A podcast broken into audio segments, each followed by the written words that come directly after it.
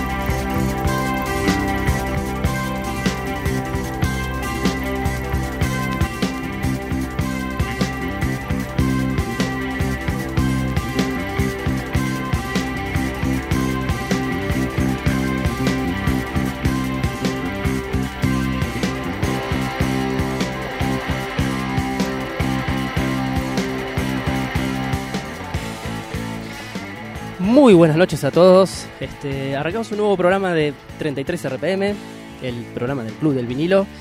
Bueno, como escucharán hoy tenemos mucho progresivo, este, de rock para arriba, ¿sí? hasta lo más extremo del planeta. El cartel decía metal progresivo. Metal progresivo. Pero hubo algunos este, Sí, hubo una mano acá. inconvenientes técnicos, diría yo. Pues, eh, por- perdón, ¿están renegando de lo que significa Rush para la historia del género? No, No, no, no. No estará sucediendo eso, me imagino. Yo, ¿no? yo la pongo en la frontera, así Créeme, que ¿no? podría caer en cualquiera de los dos lados. Escuche, ¿esto es metal o no? Por eso, depende, me parece, ¿no? De a ratos, ¿no? De a ratos. Estamos con el profesor Biondelli, ojo. Muy bien. Pero también es cierto, Pato, que esto es 1977. Sí, es cierto. Esto es viejo, pero ¿te acordás cuando hicimos el programa del árbol genealógico? Me acuerdo. Me que acuerdo habla- era de heavy metal y arrancamos con Butchie, con Sí. y con un montón de bandas del estilo. Este, Premetálicas. claro, que era, era lo que era el proto este, y la influencia de, ¿no? Nosotros decíamos, está la banda que materializa el, est- el estilo y la banda que allana el camino para hacer tal cosa, ¿no? Bien. Y creo que Rush eh, allanó el camino a muchas bandas que después en los 80 este, empezaron a incorporar todo esto en el metal, ¿no? Me parece que va más por ese lado, ¿no? Está muy bien. Este, pero bueno, me parece que es un, es un buen inicio de programa este. ¿Quiere, quiere invitar a nuestro. A, eh, invitar, a presentar a nuestro invitado de hoy que ha venido y que está ahí en. Él se, se pone a sí mismo ahí en la frontera del tipo que está incursionando en el metal progresivo, pero viene de otro palo. ¿Cómo estás, Álvaro? el ¿Todo bien? El preámbulo que le mandé, ¿no? ¿Cómo estás? Buenas noches. Este, bueno, sí, según lo que sabemos este, de Álvaro, sos un erudito en el rock progresivo, rock sinfónico también. Sí, es lo que más me gusta, pero bueno, acá estamos también en la frontera. Y Bien. Rush es una banda fundacional, sin Sí, ninguna ¿no? duda. Sí, sí, totalmente. Sí, sí, sí. Bueno, este, vamos a estar después Eso escuchando, escuchando algunas de tus bandas que vos elegiste de lo que es metal progresivo, muy buenas bandas. Y Pre- vamos, y preguntándole por qué las eligió. Claro, exactamente. Y vamos a um, hablar también de lo que es el neo metal progresivo, porque hay toda una camada nueva de bandas, ¿no? Mira, Son, digamos, varias, no sé si decir eras, pero hay diferentes etapas. En, no es lo mismo el metal progresivo de Queensryche, este, que vamos a escuchar ahora en un rato, que el después, el que vino de Dream Theater, Symphony X, o el de ya de este siglo, de bandas como Leprus, este, o todas las que él trae, que son, son Mirá muy vos. buenas, pero son de diferente sonido, ¿no? ahora, eh, ¿Sabés cómo me siento? ¿cómo te sentís? Como si estuviéramos analizando capas geológicas. Y sí, el Y más es o menos, más o El menos. y no, es así. Porque aparte el, metal tiene desarrollo siempre, ¿no? Sí. Es Sí, el sí. profesor Biondelli. En cualquier momento Yo- encontramos un dinosaurio No. bajo de todo esto. Lo declaro acá. sí, sí, sí. Un dinosaurio acá. con la capa de Rick Wayman. ¿no? Tal cual. Este, bueno, quizás. Pero bueno, el metal arranca en los 70 y fíjate vo- vos, lo que significa hoy, ¿no? En la segunda década del siglo XX y no se queda, ¿no? Porque evoluciona siempre. siempre Totalmente. evoluciona. Sí, sí. Aunque se retroalimente de los sonidos primigenios, de todo, siempre está en permanente evolución. Eh, si te metes en la enciclopedia, ¿cómo se llama esa enciclopedia que hacen en, en, en un país nórdico? No me acuerdo cuál de ellos. Met- meta- metal, bueno, ya me. Metalum. Es- una es Metalum, pero hay otra más Que son enciclopedias del metal. La cantidad de géneros y subgéneros que, No, es eh, impresionante. que está dividido el metal es increíble. No, es impresionante, es impresionante. Y cuanto más te vas adentro, más, o sea, más allá de los más tradicionales, es muy subjetivo. Porque te podés llegar a agarrar a piñas con cualquiera diciéndote, no, esto es Esto es, claro. slash metal, no, esto es barra, este, no sé. Viking metal, Claro, pag- ¿viste? pagan folk. ¿no? Viking Metal me encantó. Está, está, existe, exacto. Escuchá, escuchá, Exacto. Pato, escuchá esto. Esto rayaron el metal en el 77, ¿no? Y sí, sí, sí. Cuesta un poquito. Esos deditos para el bajo. Al pato le cuesta. Es fundacional. Es fundacional, me Sí, gustó. sí, sí, sí. Es fundacional. Me gustó cómo terció acá el Álvaro, ¿no? Pero viste que él divide bien las ramas. Está bien, está es muy bien. pasa. Las capas geológicas. Las Pero capa eso, geológica, como dice eso, como decía yo, eso es muy subjetivo, va en cada uno. Cada uno lo ve de una manera, no hay una razón y nadie va a tener nah, nada. nah, nah, Esto es, es percepción de cada uno. ¿Quiere que arranquemos entonces por los que de alguna manera inventaron ya el género en sí o no? Pero sí. Claramente. Tú, una de tus bandas, Leo, ¿no? No, por supuesto, sí. Hoy estábamos, justo estábamos hablando de Seattle, este, que, le, que le da, digamos, este lugar de origen a esta banda, que bueno, es una ciudad, este, aparte de ser una ciudad muy pintoresca, es eh, la cuna del grunge y de tantas bandas, Es ¿no? una ciudad áspera, ¿no? ¿Vos has estado en Estados Unidos en esa zona, Álvaro, o no? He estado en Seattle, sí. Es, es una ciudad así como muy industrial, ¿no? Industrial, pero terrible ciudad, hermosa ciudad. Mirá. Lo único que el clima te maltrata, llueve de tres días, llueve dos y medio. Un San Martín de los Eh, Andes. Sí, digamos. algo así. Villa Langostura. Bueno, eso, eso, eso forja un espíritu también, ¿no? Sí, sí, sin duda, sin duda. Pero una ciudad impresionante. Se- Según lo que se ve desde acá, yo no fui, ¿no? Eh, todo cuadradito, todo muy organizadito, los, El- las, que- las cuadras. Mira, eso desde ya. La verdad que Seattle es eh, la típica, un- una típica ciudad norteamericana con toda la infraestructura que tenés que tener para vivir en las condiciones este, extremas en donde está. Claro. Porque por el lugar en el que se encuentra, eh, ya te vuelvo a repetir, el clima.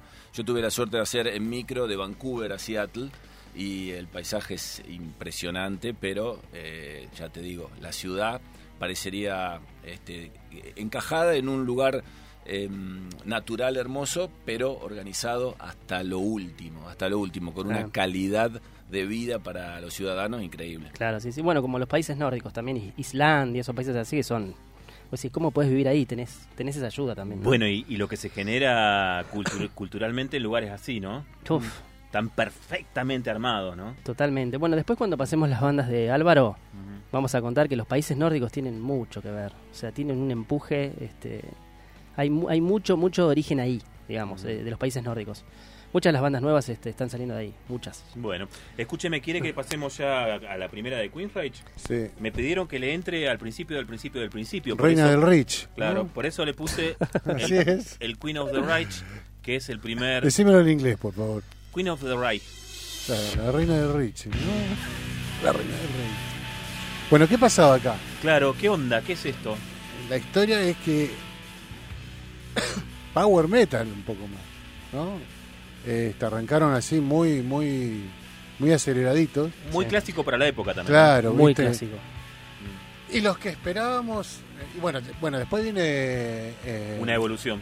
claro, la advertencia, ¿no? De Warner. Warning. Ahí Esto ya- ya es como heavy metal clásico, ¿no? Y esto es un heavy metal clásico, un, di- un disco chiquito, ¿no? sí, De- claro, porque es de cuatro, cuatro temas, seis. ¿Año? parece. ¿Alguien tiró el año ya? 83. 83 me parece, ¿eh? Voy ya a la contra. Sí, 83. Mirá, Exactamente. Si estuviera acá el doctor Rebolledo nos estaría cagando a pedo porque a él le encanta el tema de la fecha. Fecha, ¿no? día, hora Claro. Y el mes, ¿no? y qué color es la galleta. Bueno, ¿no? pero escu- escuche, voy a subir un poquito para que Dale. se escuche que esto es heavy metal, heavy metal.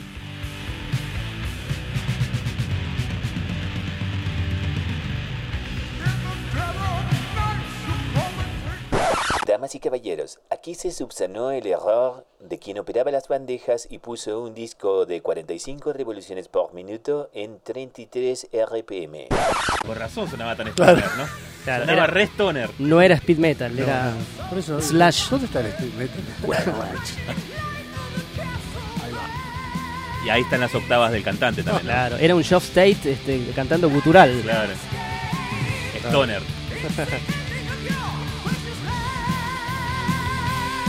Unos chistes por ejemplo.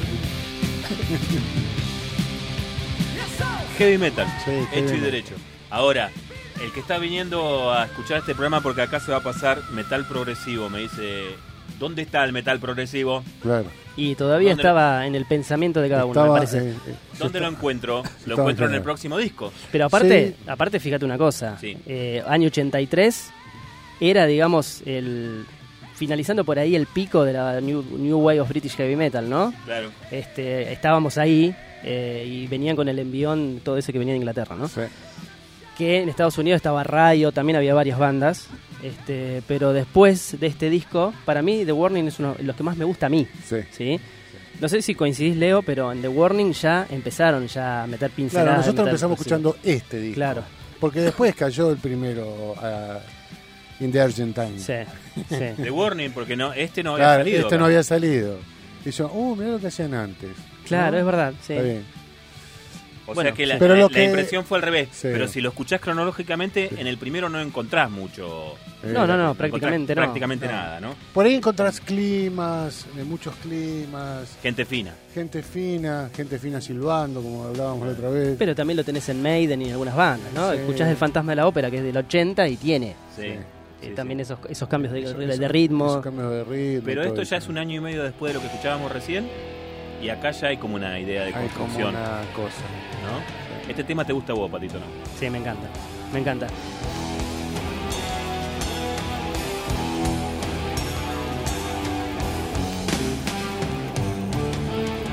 Hermoso.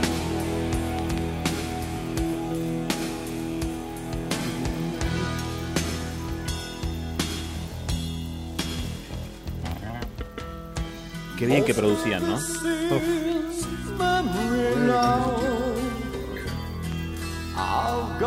Y estaban en su mejor momento también, ¿eh?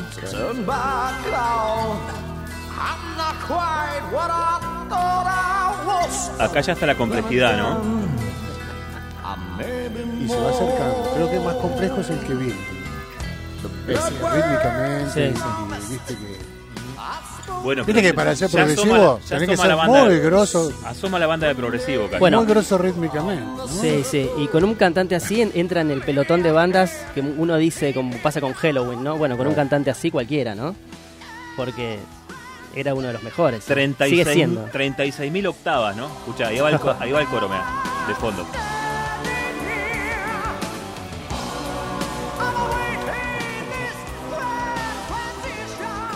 Es, vos, vos qué decís, Álvaro, vos que venís del progresivo. ¿Esos detalles convierten al metal en progresivo? Coros, arreglos.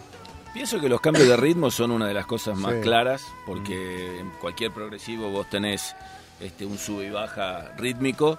Eh, los coros, algunos arreglos, eh, teclados a veces, cuando agregás teclado le da un poquito de, de matiz, eh, un poco más elaborado, ¿no? Pero no, no lo asocias eh, simplemente eh, con lo complejo, ¿no? Con lo virtuoso.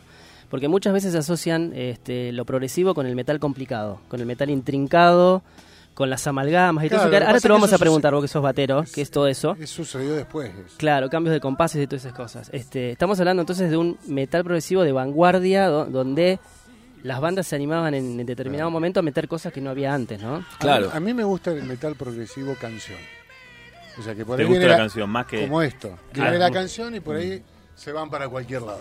Bueno, este es un y ahí ejemplo. empiezan a divagar Claro. y Este- después vuelven Este a la es un, canción. me parece que es un claro ejemplo de lo que dice Sí. Leo. Empire, ya vamos a llegar ahí, si y lo querés. dejan cantar. Claro. Claro, exactamente. Aparece muchas más veces, ¿no? Eh, creo que va, que va por ahí, me parece. Y eso es lo que sucede con Queen. Ahora, de aquí, de esto que estamos Ah, escuchando ahora, ¿no? Nos vamos a otro grado de sofisticación un año después, ¿no? Escuchá. Ya entra la máquina inclusive ahí, ¿no? Claro, a mí me costó muchísimo entenderlo. ¿Te costó entender este Entender- disco? Me costó muchísimo. Rage for Order Sobre se todo llama. como baterista. No, no lo Ah, y bueno, claro. Y, ah, y- y- me parecía que estaban haciendo. que salieron del carpete. El futuro. Se fueron al. El futuro, era el Vos querés futuro, seguir ¿no? una línea con la banda, Mm. querés seguir la misma línea. Y no, Y- me costó sí. años entenderlo y decir que es un tremendo, tremendo disco. O sea, Tal cual. ¿sí? Lo digo y se me puede la. Es que muchas veces uno quiere la repetición, ¿no? A uno le gusta mucho un disco y quiere Sí. que el siguiente sea igual. Sí, claro. ¿viste? Y con el tiempo lo entendés eso, no enseguida, ¿eh? Y aparte los artistas eh, se recontracalientan de que vos esperes Sí. exactamente lo mismo que venían haciendo. Ellos dicen, yo, yo quiero hacer lo que a mí me da la gana, Claro. yo quiero ir para el lado que yo quiero. Claro, claro, exactamente. y, y de alguna manera te salen a frustrar casi este, deliberadamente, ¿no? Es verdad. Y como para poner eh, un, un- un- un alto y decir, pará, pará, el artista soy yo y no voy a hacer lo que vos esperás en el próximo disco, voy a hacer lo que yo quiero. Y eso, es una, eh, y eso es una cosa que el artista siempre se lo plantea. Che, ¿para quién tocamos? ¿Para el público? ¿Hacemos un disco para el público o hacemos un disco para nosotros? Eso Oh. eh, eh, pasa, pasa mucho eso. Porque además me imagino que el artista cuando arranca lo que más desea es tener un público que lo siga. Y después dice, che, ¿le tengo que seguir dando a esta gente? ¿O puedo evolucionar hacia donde a mí me gusta y me importa tres pitos si la gente me acompaña o no me acompaña? Los pibes ahora encontraron un término genial para eso, que es fandom, ¿viste? que, es el servicio de lo que el fan espera, ¿no? Claro. Que lo usan para series, para, Claro. para anime, para... Claro. Y, y me parece una palabra alucinante esa, ¿no? Es como neologismo. Es lo que el fan está esperando de vos y vos se lo tenés que dar. ¿No? Sí. Lo que pasa es que hoy me parece que cambió la industria discográfica. No, La- eso ni hablar. Hoy la banda te saca, te, te hace un disco para salir de gira, entonces eso se lo replantean un poco ahora, me parece. ¿eh? Sí, sí, sí, sí. Pero acá, por lo visto, había oportunidad de, explo- de explorar sonidos nuevos, ¿no? Tuvo un cachito, Pero ¿eh? mu- muchísimo, Sí, sí. y disco a disco, ¿eh? Escuchá.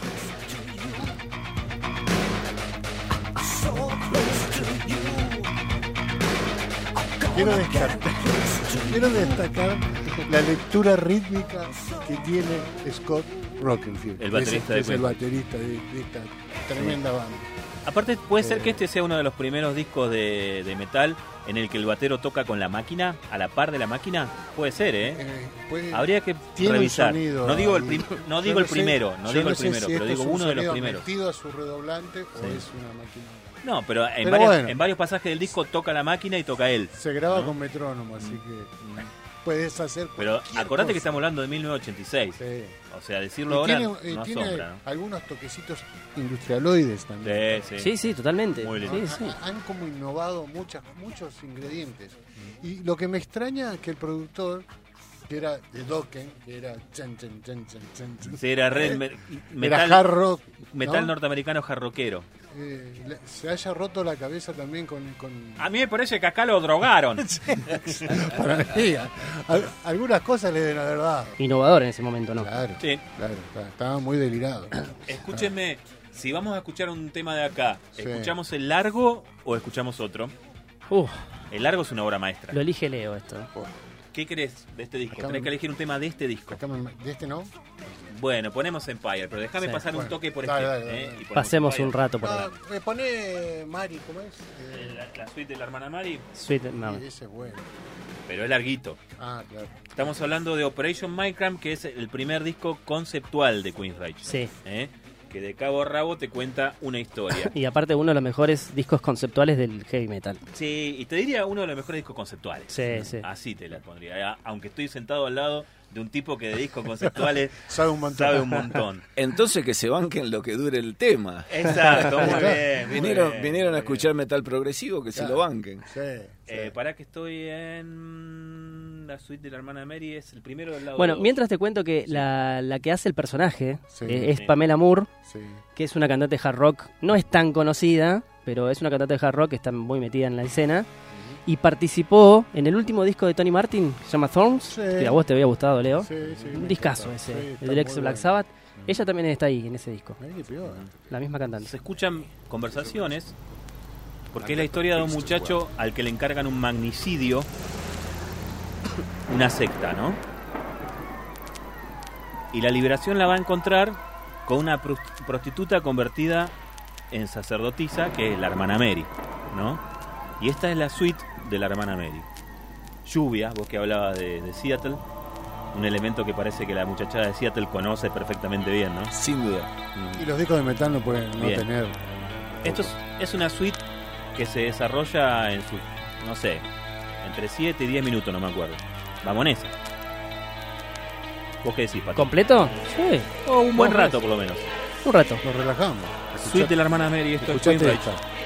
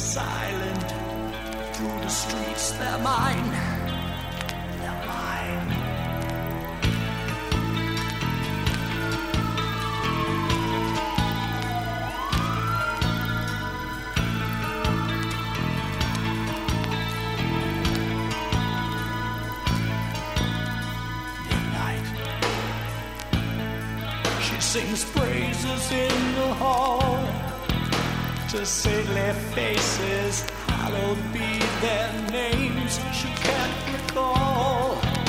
Sister Mary, Virgin Mary, silent with her sin. What are you doing out in the She rain? feels me. I can taste her breath when she speaks. I've been waiting for you.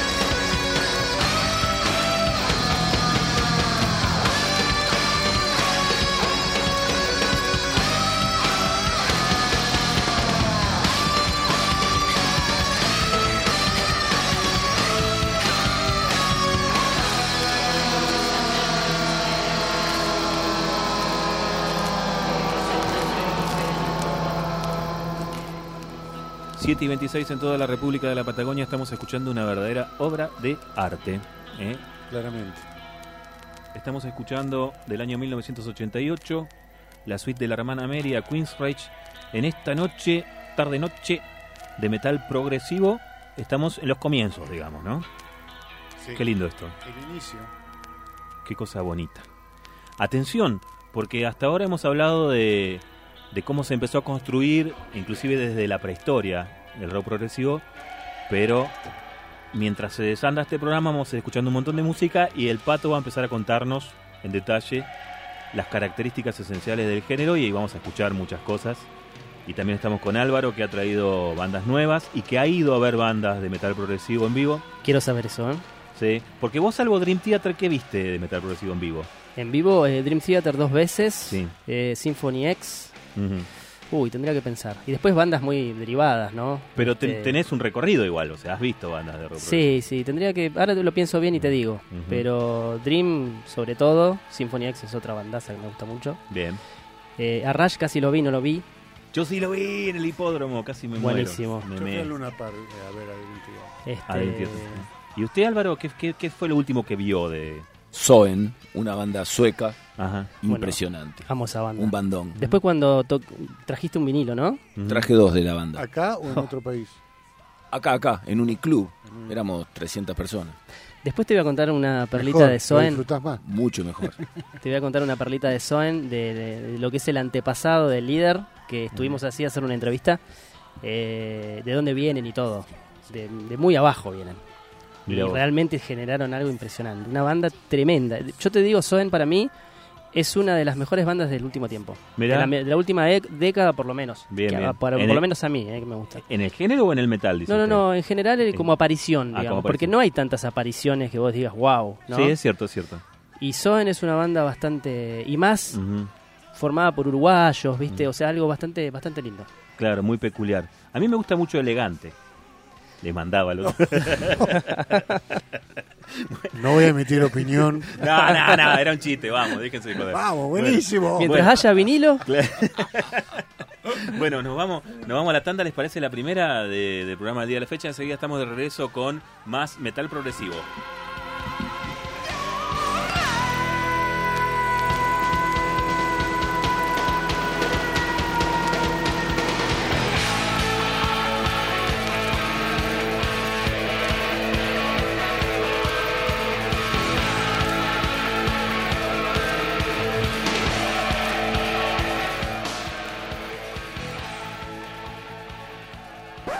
Aquí finaliza el lado A del 33 RPM de hoy. No se vayan. Enseguida estamos de regreso con la cara de... Doctor, doctor, please.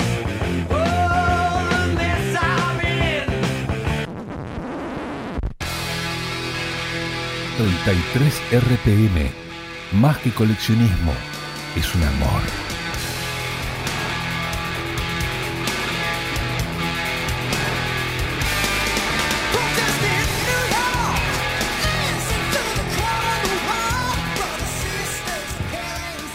Estamos todavía en frecuencia de dinosaurios, ¿no? Porque estamos escuchando todavía el viejo metal progresivo. todavía estábamos con lo, sí, con el principio del metal progresivo.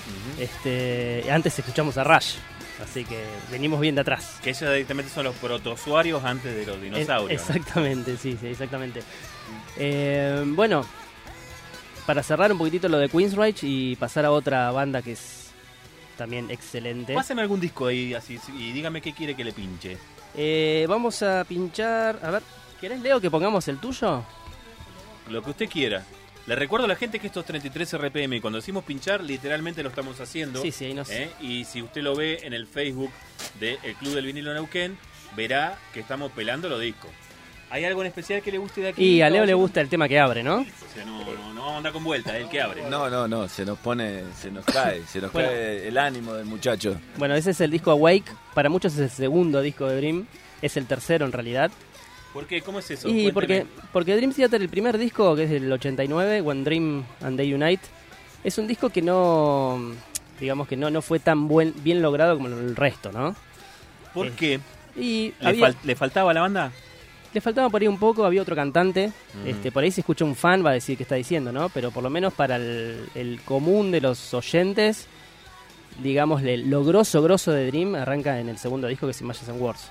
Ajá. Yo lo que digo es, si se hubiesen quedado con el primer disco solamente, no hubiesen sido la banda que son. Eh, Ajá. Eso es lo que quiero decir. El segundo y Awake, que es este que está sonando ahí, ahí es donde arranca la cosa. digamos. Ah, ¿te gusta porque arranca de movida con una batería tremenda? Y nos hace callar el guanaco.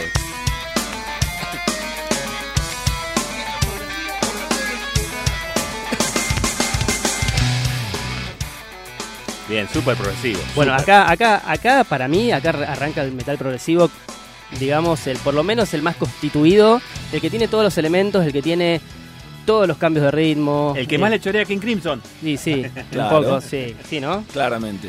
sí. Este, pero en los 80, en mediados de los 80, como, como pusimos en la promo, había bandas también. Crimson Glory es una banda que ya estaba haciendo metal progresivo Es cierto. antes. Hay que nombrar a Fates Warning, que nadie la nombra, y es una banda de puta madre, Fates Warning, y estaban antes también, ¿sí? Eh, bueno, hay varias, ¿no? Incluso, incluso en varios estilos de metal, hay bandas progresivas en el trash, en el death metal, en todos los subgéneros hay bandas progresivas. Y, pero Dream Theater es como la más popular, por ahí todo el mundo piensa que arrancó acá, de cero, ¿entendés? Arrancó, digamos, este, en forma, para mí, magistral acá. Y, bueno, este, esto tiene todo para mí, ¿no? Eh, eran muchachitos que estudiaron todos en la Universidad de Boston. Estaban al toque de Berkeley. Claro, exactamente, del Berkeley. Y bueno, todos. Kevin Moore, el tecladista, este Mike Pornoy, Petrucci, Myung, Toda todos. gente Sí, estudiada. Claro, digamos. por eso vam- vamos a repetirlo, porque por ahí eh, fue al pasar, pero si vos te constituís como músico de academia, te importa lo que tocas, digamos. Sí, por ¿no? supuesto. Más Sí. allá de pegarla y todo lo demás. Creo Estás que muy también- pendiente de lo que tocas. Creo que también salís a demostrar lo que estudiaste. No sé si es todo sentimiento, pero Eh, bueno, lo- por ahí, bueno viste. vos tocaste un tema, Leo, que es tremendo. El tema de que Dream Theater es una banda sin sentimiento. Eso lo escuché en muchos lados. Uy, se picó. Eh, Me parece que se no picó lo un dije poco. por. Dream, ¿eh? No, no, Me Leo, salió no. del alma, sí, pero, si yo, pero es un tema que siempre se discute. eh, porque cuando hablamos de Queensryche este, y que, de- que nombramos a Empire, es, eh, es lo que yo siempre digo, cuando la banda deja un poquitito el progresivo y los interludios, ese tipo de cosas de mirá cómo yo toco, empiezan las canciones, ¿no? Empieza el- la estrofa, la estrofa, el estribillo, el solo de guitarra y digamos la estructura más de canción, Canción. en sí. Y, y Dream Theater tiene todo, tiene los cuelgues largos de, de solos de todo tipo de instrumentos, pero también tiene canciones. Este, este disco tiene dos baladas, una como Silent Man, que es tremenda, Space Dive Best también, y el anterior, bueno, también tiene unas baladas impresionantes. Entonces van alternando entre tocar mucho y también hacer canciones. Claro. Paul Meander fue un hit en, que so- sonaba en MTV, me acuerdo. Tenía videoclip y todo. ¿Qué ibas a decir? No, que, que además tenés que considerar el tema de, de la, el equilibrio emocional dentro de la banda a medida que va evolucionando, ¿no? La convivencia de los egos, Sí. la convivencia de lo que cada uno le aporta. Y entonces ya eh, la, la banda no es lo mismo que la del disco anterior, porque hay otras expectativas, porque hay otros egos Sí. puestos en, en juego, porque en aquel entonces, recordemos, que no es como hoy, que los músicos son bastante más promiscuos, tocan un rato acá, el otro acá, el otro acá, Sí. y, y no pasa nada. Allá vos constituías una banda en la década del 70, del 80, y te quedabas abrazado a la formación. Sí. Cada formación que se rompía era un despelote. Era muy difícil, sí. Era muy difícil. Sí, y sí. el reemplazo también, ¿viste? ¿No? Y, y en esta casa, en esta banda queda patente porno y se va un poco también, ¿o no? Sí, porno y se va, sí, sí, bueno, todo, todo tiene que ver con todo, también con la pelea, la pelea que tenía con el vocalista, porque también en Dream Theater lo que pasó es que James Labrie es un buen vocalista, es un vocalista, es como Ozzy o como cualquier otro vocalista que tiene un timbre de voz único, que Único. vos lo escuchás y decís, este es el vocalista de Dream, para mí es así, por más que traigas a uno más virtuoso no va a encajar, y bueno, todo el mundo lo critica porque es el único terrenal, el único humano ahí para mí, ¿sí? ¿Entendés? es bueno y los otros son demasiado... Nosotros son robots. Claro, entonces por ahí queda un poco expuesto. En vivo se nota un poco eso. Sí, sí. Y. Son muy pocas las participaciones. y- Bueno, pero es que vos decís que porno y se fue porque no, no, no le daba del todo la nafta a la. Y viste que ellos tienen una banda paralela que se llama Liquid Tension, este, Sí. que tienen tres discos, hace poco sacaron uno. ¿Vos tenés de Liquid Tension o no? Sí, el último. El último. Bueno, y Porno y dijo más de una vez que eh, Liquid Tension es eh, Dream sin voces. Es el buen Dream. Entonces ya ahí te dijo todo. Igual porno había tocado con varios guanaquitos, digamos, limaditos. no es que ha sí. tocado todo muy perfecto. Ha estado en, en algunos lugares que la cosa es más reventadita. Y creo también que le tira la onda más, más hard, más. Y bueno, rock, ahora. Sí, son Sofapolo, es una muy buena banda. Claro. Este, este, ahí está con Jeff Scott Soto. Este. ¿Qué me Sí. pasaste acá? El disco del tipo haciendo equilibrio arriba del avión. Bueno, de paso te digo que esa tapa está. El dibujito está copiadísimo a una banda de metal progresivo que se llama Circus Maximus. Le- después les voy a mostrar la foto. Le robaron el, el- el tipito haciendo acrobacias. Qué Mirá. pena, porque a mí. Ponete Breaking All Illusions. Disco y coso. Y, y- Eh, disco 2 tiene que ser, pues uno de los últimos temas. Eh, ese, no sé, ¿vos Álvaro viste Dream? No, no. Esto fue en el 2002 en el Luna Park cuando presentan este disco que, se- que, que es Dramatic Turn of Events del 2011. Este es el disco que presenta, este, o el disco después de Pornoy, digamos, ¿no? Ajá. Es el disco que presentan a Mike Man- Mangini. Y cuando tocaron ese tema, Breaking All Illusions, yo iba con un amigo, ¿no? Nos miramos y dijimos, listo, ya está. Yo odio estos No drogados. querés- Está. No Odio, queremos ver más nada. odio estos drogados porque no, no dice nada la, la cosa. Tiene dibujito de una rana, de no. Es el otro disco, porque dice uno y dos. Y bueno, es, A pro- es progresivo, negro. Pará, claro, lo pasa. Pero en la etiqueta del Tenés disco, que estar un poco volado, porque si no. Bueno, y si no, pone cualquiera, pone cualquiera. póngame algo. Pinchalo aleatoriamente. Este, Y vos me decís qué es. Sí, sí, porque... Tipo concurso de 100 argentinos dicen. ¿cómo Sí, sí. A ver, mira. O sea, ver. te, lo- me- te pongo esta, a ver qué onda. Eh, Dígame ya mismo, sin repetir, sin soplar. balada. canción que dura 10 minutos, 4 segundos. No, esta es balada, es corta, ¿no? Sí, esta es una baladita, sí. ¿Qué puse el disco 1? Pusiste el disco el disco 1. ¿Querés pasarme el otro? A ver. Dejamos la balada de cortina un rato igual, ¿eh? Digo, como refrendando esto que decís que hay Sí, canciones. que no- no que hay tiramos- canciones de Dream Theater también. Que no tiramos en el WhatsApp este, porno. ¿Mancini o Mancini? Yo lo subo un rato, escuchá. Esto es muy lindo. Ponete de acá el, el tema 2.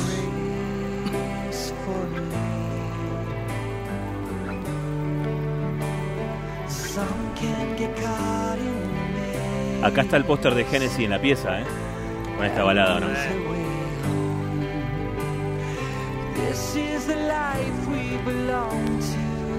Bueno. Esta es la balada This is the Life, que también la habían hecho esa noche.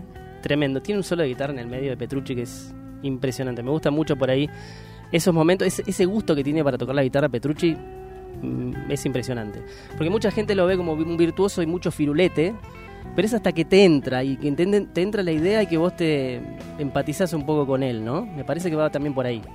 El que le gusta el progresivo le gusta no solamente porque tocan bien y rápido y dice, oh, cómo toca, no es solamente eso. No, claro. No, no, no, claramente que no es eso solamente.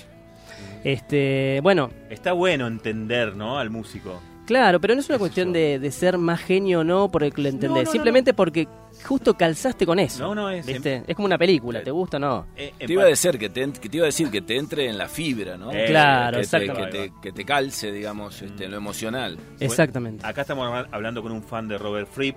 claro. Entender a Robert Fripp ya es como otro estado de la conciencia, ¿no? a través de todas sus épocas. ¿no? Ya lo creo. Impresionante. ¿Esto, Pato, era lo que querías escuchar? Sí, este mismo. Esto ya va más en la característica del progresivo, ¿no?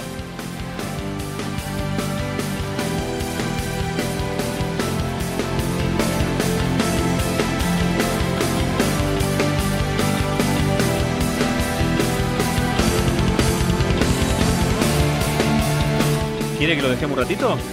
Déjalo un ratito porque es un temazo, Breaking All Illusions. Dale.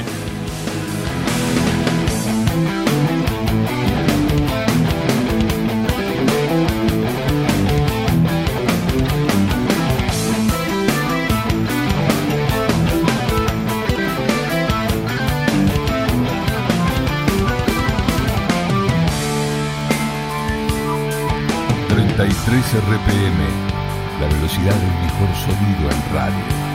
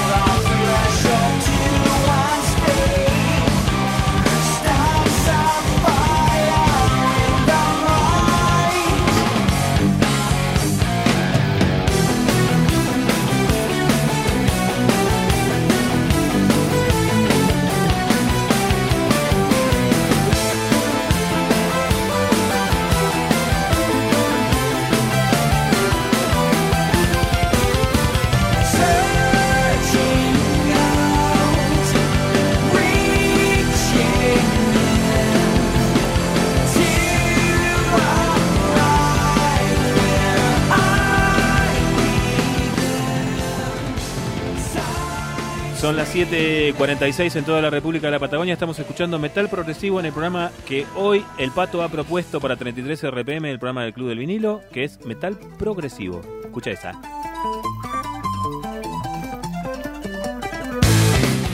Me encanta. ¿Qué estamos escuchando, Pato? Jordan Rudess es un maestro también, que no lo nombramos hoy, el, el pelado que toca los teclados. Estamos escuchando Breaking All Illusions es el tema. Eh, un tema bastante largo. Bueno, este disco este, tiene muchos temas así. Tiene suites. Tiene suites. Eh, lo que iba a decir es, bueno, lo, lo que hoy Leo comentó en nuestro grupo de WhatsApp. Este, ¿Quién es mejor, Manguini o Porno? Y bueno, Estamos eso hablando de los bateristas de Dream. de los bateros, sí. El batero original de Dream, que es Mike Pornoy. Este, cuando se fue, bueno, un par de meses antes de que salga este disco. No sé si se acuerdan ustedes, pero hicieron todo un acontecimiento con un casting bastante público, donde después quedaron seleccion- eh, seleccionados 10 bateros. Creo que estaba Gavin Harrison de Porcupine Tree. Marco Miniman también, Marco, ¿no? Marco Miniman es un bestial batero. Y bueno, terminó ganando Mike Mangini. Después con el tiempo nos enteramos de que Mike Mangini había sido profesor de todos estos en la universidad. Y Le- le- tenía resto, digamos. claro. Y, y bueno, y después, bueno, un muchos. récord de velocidad de, de palilleo ese. Sí, O sea que fue un casting simbólico. sí, ponele. Pero era- los otros eran. Retórico. Los otros todos tenían Igual chances sí, igual. claro, sí, sí, totalmente.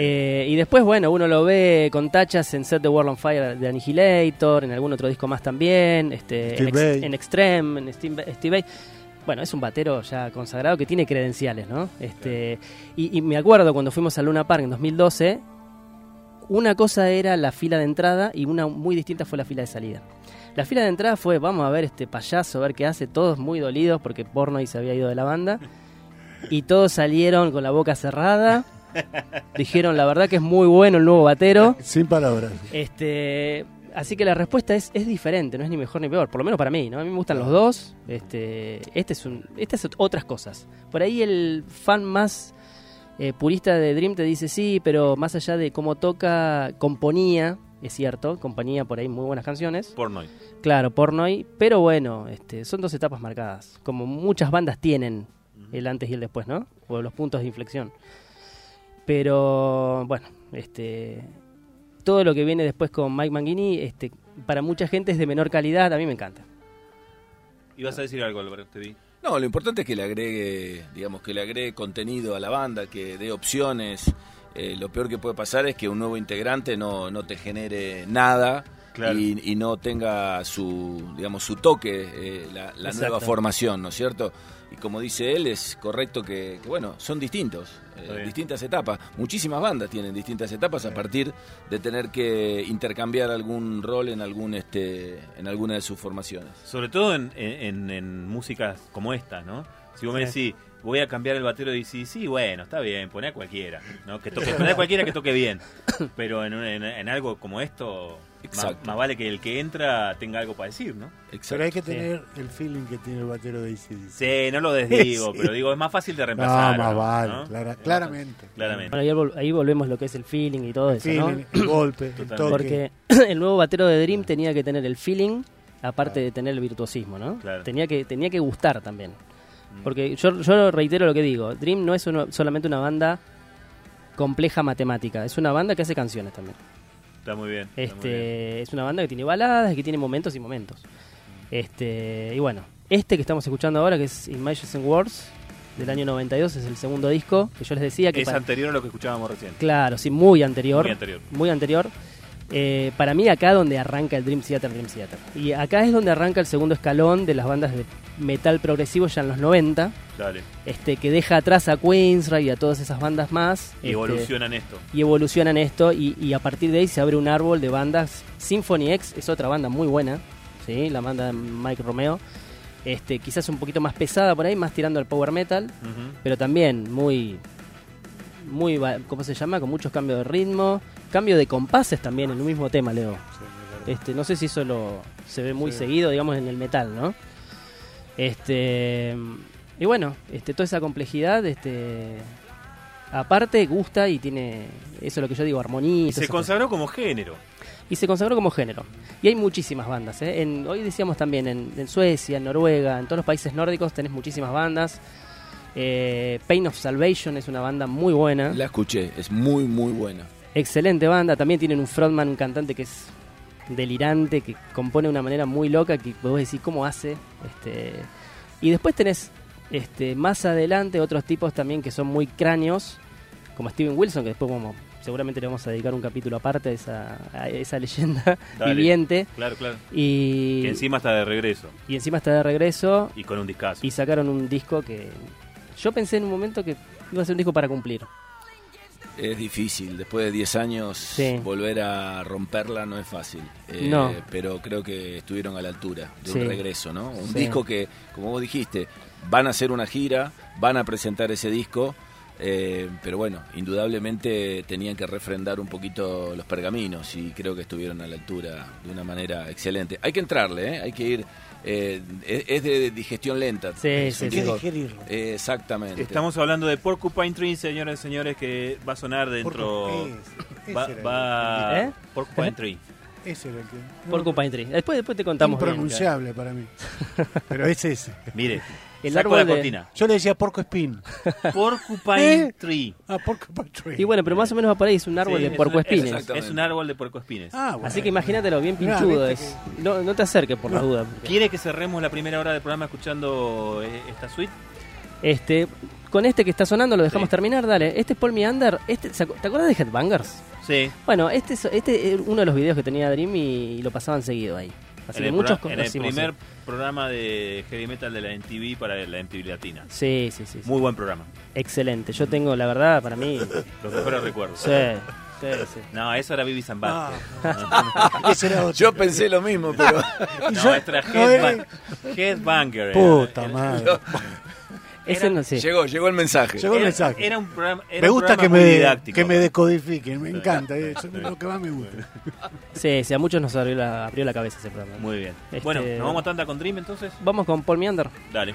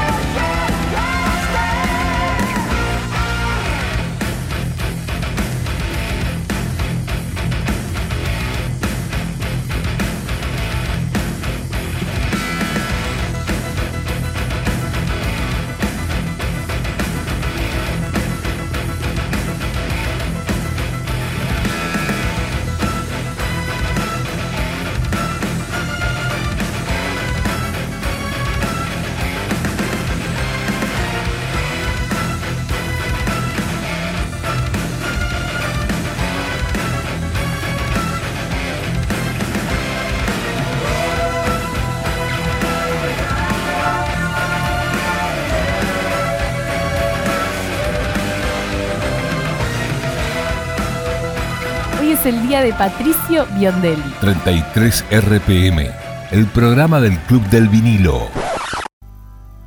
33 RPM, el programa del Club del Vinilo. all the things that we admire. To be here is where I wanted to be. To abandon who I was.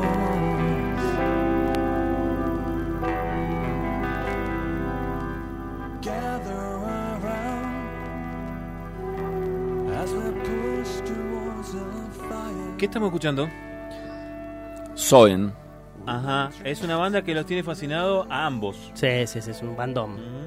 una banda sueca, como bien decía el Pato, un lugar donde eh, hay músicos muy prolíficos, Ujú. donde lo progresivo, tanto metal como progresivo mismo, puro, eh, ha, ha, mm, encontrado evidentemente una corriente de gente que le ha dedicado tiempo y hay unas bandas espectaculares. Cuando uno empieza a recorrer eh, en varios géneros, este, encontrás producciones excelentes, contemporáneas. Estamos hablando de los últimos 10 años, Pato. Sí, sí, o más, sí. ¿Este disco de qué año es? Y ¿Se este, y para a ver, eh, este es de la pandemia, 2020 tiene que ser, 2020. Ah, estamos escuchando algo jamoncito Sí. del medio bien nuevo. Eh, lo que quiero decir es que esta banda, como bien vos decís, este Álvaro, se formó en realidad con músicos de la, de la escena extrema de, de Suecia. ¿eh? Hasta Steve DiGiorgio de Sadus, de hoy bajista de Testament, que grabó también el último de Megadeth, O sea, era parte de la formación inicial de Soen. o sea que esto así tan delicado y tan... Sí. Está hecho por gente que se dedica al metal extremo. Creo que esto lo hemos hablado varias veces, pero en Suecia, los, o en Suecia, en todos los países nórdicos, eh, Finlandia, eh, los músicos tocan todos los instrumentos, casi. Y los ves en varias bandas en diferentes roles. Y bueno, eso se ve mucho y hasta en distintos estilos. ¿sí? Estudiada. Eh, sí, este. Estudiada con tiempo, con mucho tiempo. Sí. Recordemos, recordemos Son, son los días largos. ¿eh? Claro, recordemos este, lo, lo que este, las estaciones, el globo terráqueo y todo eso este, generan, y muchas veces con las vistas, ¿no? Porque te cuento así, por rapidito, Airbag, que es una banda noruega progresiva fantástica, eh, tiene un cantante y guitarrista, Bjorn Ries, que él a- también tiene producciones solistas, ¿no? Y la otra vez yo lo sigo en Instagram y el tipo manda que está componiendo. Y, y- y vos ves La dónde vista de la ventana, claro, ¿no? vos ves la vista donde el tipo compone, yo digo, creo que a mí también me saldrían cosas lindas ahí. Y Y, bueno. y- y algo que una vez tocó el pato como tema que me, me parece que no es menor, es más, es importantísimo rescatarlo. Perdón, quiero Eh, saber en qué, porque vos me decís cosas lindas, ¿en qué país estamos hablando? Noruega. Noruega, Noruega. El tipo tiene, el tipo tiene una vista, un fiordo Claro. que te explota la cabeza. O sea, lo ves y decís, ¡Qué flaco, frío! sí, claro, e- entonces el tipo tiene que estar adentro y tiene todo el tiempo del mundo y la paciencia Claro. y las herramientas, los instrumentos, porque vale aclarar que esta gente tiene todo clase A. No, Este, seguramente. Y la verdad es que, bueno, salen producciones de esa categoría. Bueno, y ahí lo que, a lo que voy, a lo que el pato dijo una vez que a mí me parece que es importantísimo. Sa- Son países que entendieron, sus estados nacionales, entendieron que el aporte a la cultura que se hace desde estos géneros, ¿no? Desde el, el- el rock eh, sinfónico, desde el metal, ya sea el metal extremo, cualquier tipo de metal, es un valor agregado de la cultura nórdica Totalmente. y el Estado se pone con guita para el desarrollo y la producción de, Sí, sí, sí, de discos, de, de bandas, de, Salas de ensayo, salas de instrumentos. instrumentos, ¿no? Eh, eso es grosso, ¿no? O sea, no es Sí. menor. No, no, lo que decíamos también, aparte de eso que vos decís, Álvaro, tiene mucho que ver, el contexto y todo, la inspiración te da muchísimo. Acá también hay lugares muy lindos, ¿no? Pero ellos tienen, no sé si servido en bandeja, pero no sé si son extraterrestres como por ahí pensamos, ¿no? Ellos tienen muchas facilidades que acá no hay. Y Yo- quis- y- Yo co- coincido con vos porque mi reflexión, que tuve la suerte de conocer los países nórdicos, es, es el primer mundo del primer mundo. claro, sí, ¿Viste? O sea, es la, la, la cabina premium del primer mundo. claro, sí, sí, sí. Eh, el- el- cualquier país nórdico que vos visites, ya la, la estructura eh, que tiene la sociedad, cómo está preparado, cada detalle, cada cosa, realmente te explota la cabeza. Sí, sí, totalmente. Lo, lo que quería decir, volviendo a Soen, vos ibas a decir algo, Fer. Sí, que le mando un saludo muy grande a Daisy que escribió desde Treleu, Chubut, diciendo ¡Qué buen programa! Buenísimo, Así bueno. que, un abrazo bueno que la gente se prenda. Abrazo. No me acuerdo el número de teléfono de acá. Eh, Lo tengo que mirar de acá, ¿no? Ahí hay nuestro productor. Para ver. Porque sale. ¿Acá sale o no? Ahí me lo manda, bueno. Eh, era así medio como complejo, o, o siempre nos enrevesamos para leerlo, no me acuerdo cómo era. Y guarda que el Fido cuando lo anota, te lo anota como, como la tía abuela, ¿eh? Te pone 0299155.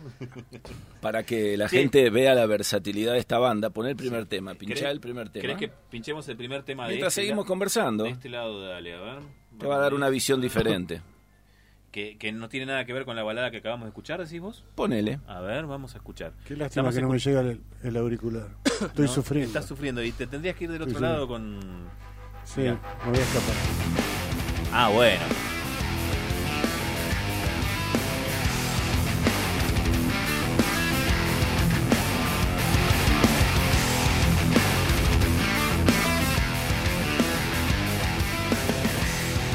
Encanta, ¿eh? Es tremendo. Es como un por- Porcupine Tree un poquito más pesado.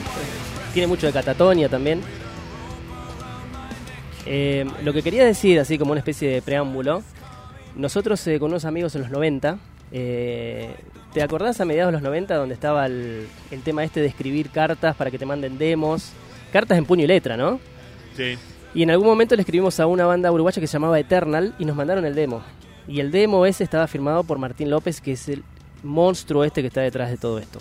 Ah, mirá, Sí. hay un uruguayo detrás de esta banda Martín, nórdica. Martín López, que después se hicieron otra banda que se llamaba Requiem Eternam, y después él se fue a se fue a Suecia, este estuvo en Amon Amarth, que es una banda importantísima también de death melódico de allá, y después entró a Opet y estuvo en, en algunos discos de Opet y es como que ahí ya tocó el cielo con las manos, ¿no? O sea, ahí ya se consagró. Opet es una de las bandas referentes de la siguiente camada, se puede llegar a decir, de metal progresivo en el, dentro de lo extremo, ¿no? Ajá. Este batero fue parte de eso. Después se abrió y bueno, y lo vemos en otra faceta, ¿no? El otro que estaba con él, el bajista que también, este, bueno, que, que- que estuvo con él toda la vida, este, sigue en Opet hoy como bajista, ¿no? O sea, los dos uruguayos fueron allá, triunfaron, este, y uno está con este pedazo de banda que es impresionante. Impresionante. 299-594-0132. Repito, 299-594-0132 es el WhatsApp. Si querés dejar un mensajito, una pregunta, lo que estamos escuchando hoy es metal progresivo. Me pasaron este disco, el de la, el de la Viborita, que se llama Imperial. Es impresionante ese disco. Ese disco es impresionante. ¿Qué Pone tienen ganas de escuchar de acá? Antagonist, para empezar. Sí, ese, ese es un muy buen tema. este, mm, lo que lo que quiero decirte, Álvaro, bueno, seguramente vos conocés la banda, ¿no? Ahora te vamos a preguntar cuando lo viste en vivo. Eh, esta banda ya tiene cinco discos. Eh, en este género así que se puede llegar a decir un neo progresivo, ¿no? Un poco más oscuro, pero que tiene su, quizás no está tan marcadas sus partes virtuosas o sus cambios de ritmo tan frenéticos como otras bandas, pero tiene su instrumentación. Este, lo que quiero decir es que si bien tienen cinco discos, desde el anterior, este que mostraste vos, Lotus y este Imperial, ahí ya muestran a un nuevo violero que se llama mm, Cody Ford, que es un violero canadiense, y le cambió la banda totalmente. ¿sí? El solo de guitarra de Lotus, por ejemplo, yo le encuentro mucho de Gilmour, esos pasajes lentos, esas estiradas, ¿viste? De, de que El tiene bending. Gilmour. Claro, exactamente.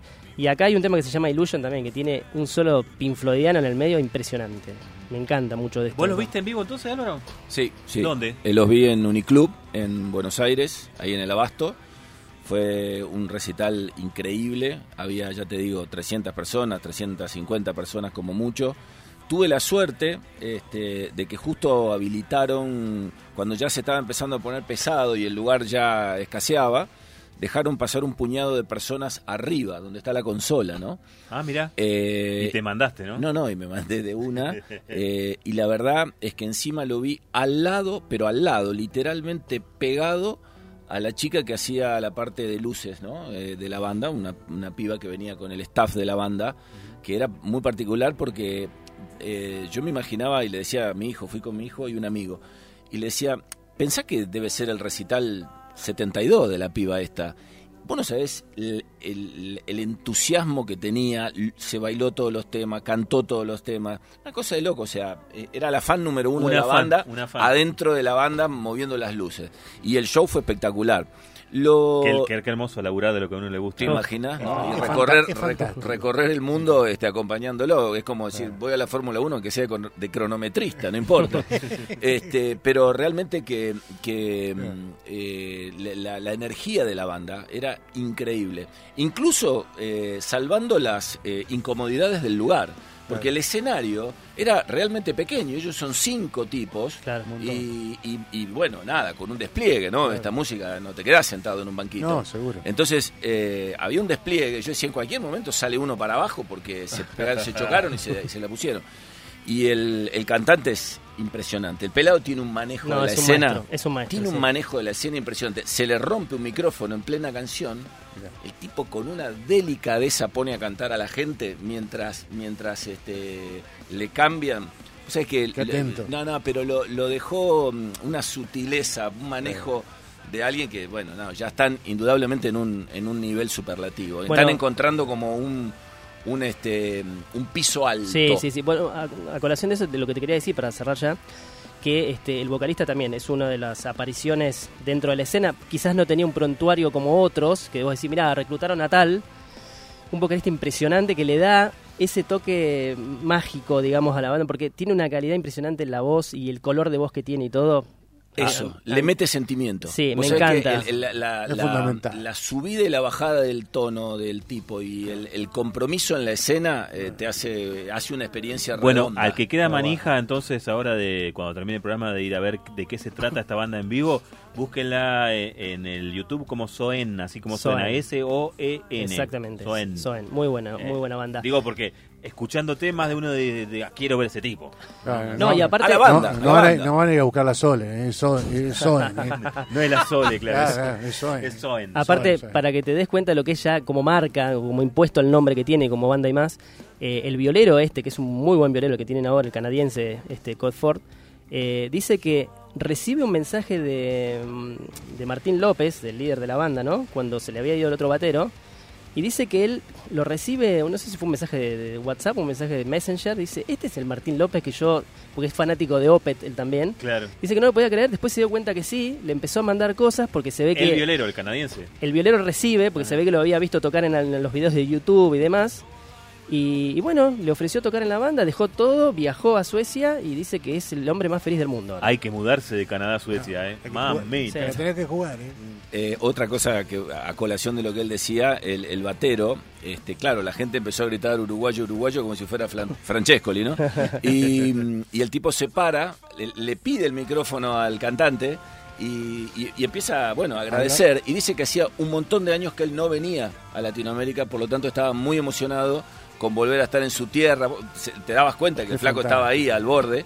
Y, y realmente lo estaba disfrutando, disfrutando, disfrutando. Yo después vi que la gira seguía también por Montevideo, hicieron Brasil, Chile, Montevideo, eh, Buenos Aires, Montevideo.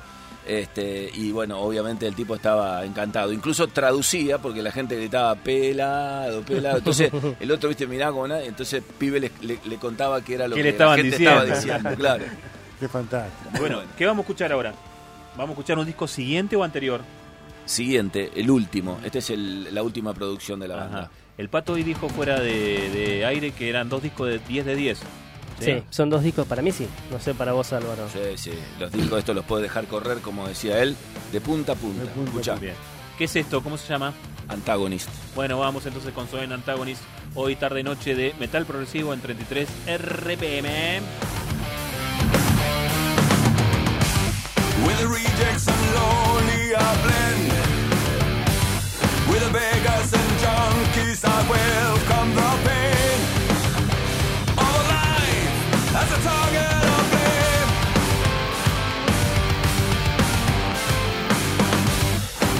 For the outcast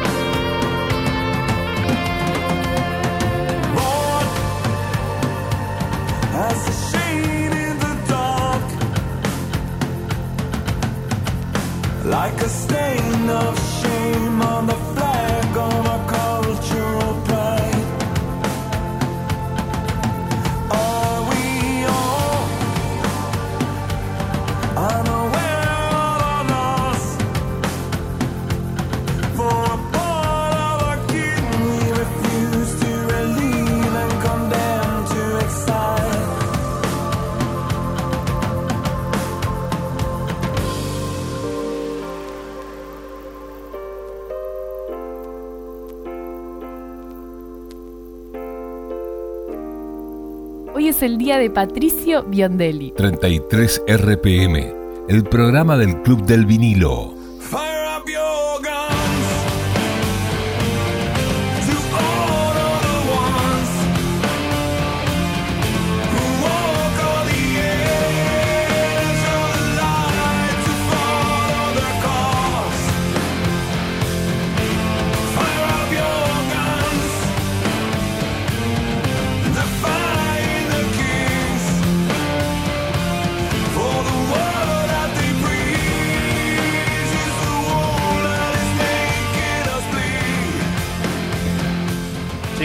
Esto, ¿eh?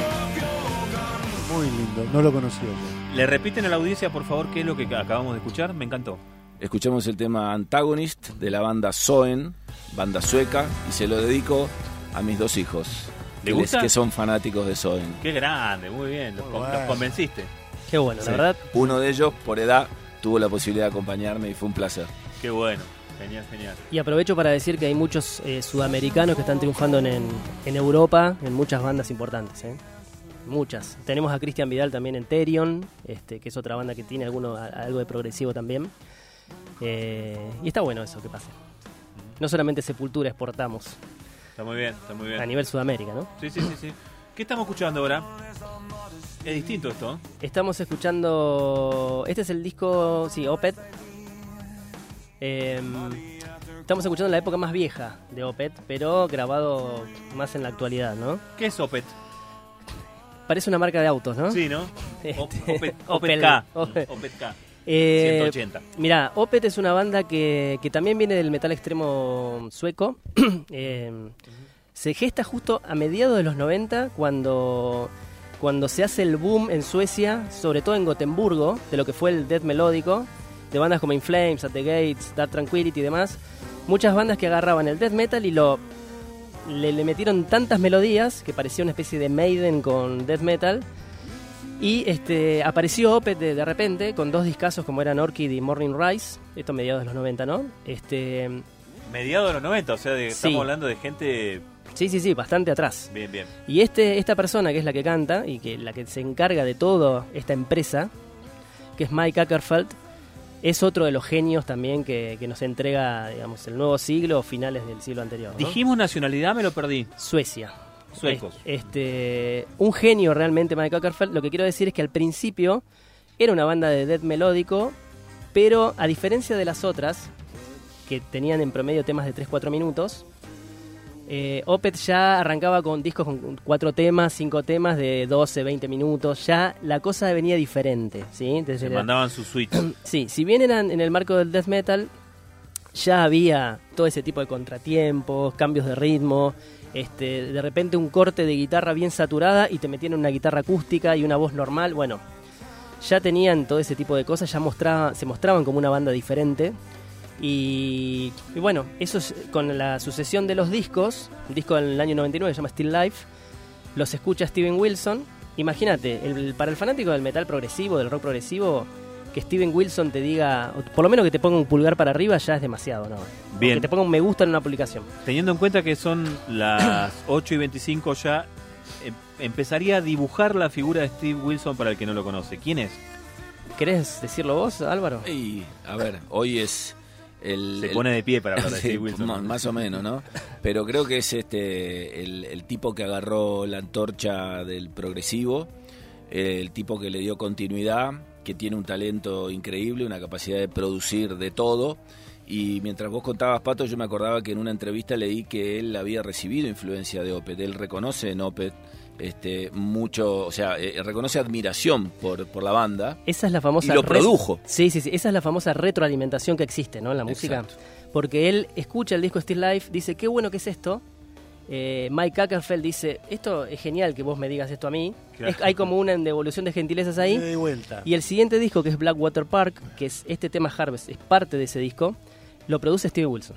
Este, Y lo loco que se da de eso es que todas las bandas estas que grababan en el estudio Fredman, un estudio muy lujoso de Gotemburgo, este, con un productor que es muy bueno también, el productor este que es Fredrik Nordstrom, que produce millones de discos, le deja, le dice, toma, Steven Wilson, acá tenés todo, acá tenés la consola, y los tipos, los de Opeth con Steven Wilson, se quedan a vivir en el estudio varios varias semanas, y, y terminan de grabar lo que era Blackwater Park, que es un, no sé si uno de los mejores discos de Opeth, por lo menos de la, la primera etapa más metalera, Ajá. este, producido por él, y a partir de ahí es donde se gesta esa hermandad, este, o esa, esa unión entre Opeth y Steven Wilson, eh, que es realmente genial. Este, Ahora, lo que vamos a, a pinchar de, de Opeth antes de ir a, a la tanda es algo más nuevo que ya no es tan tan estrictamente metalero, ¿no? Bueno, lo, lo que ocurre con Opeth en un determinado momento, yo leí una entrevista con Martín Méndez, que es el bajista, el otro uruguayo, ¿no? Que ellos ya, después de Ghost Reveries, el último disco metalero, se podría decir, de Opeth, este, ellos ya querían cambiar. Em, dice que Martín Méndez se junta con, con Ackerfeld para mostrarle lo que Mike había hecho y dice que se decepcionó porque la- las canciones eran muy similares a lo que venían haciendo la banda, ¿no? Dice, la verdad me decepcionó un poco, a mí me, me hubiese gustado algún cambio. Bueno, creo que es este... Ahora se me fue el nombre del disco, que fue el primer disco que sacan con el cambio de estilo. Ya me va a salir, es el anterior a Sorceress.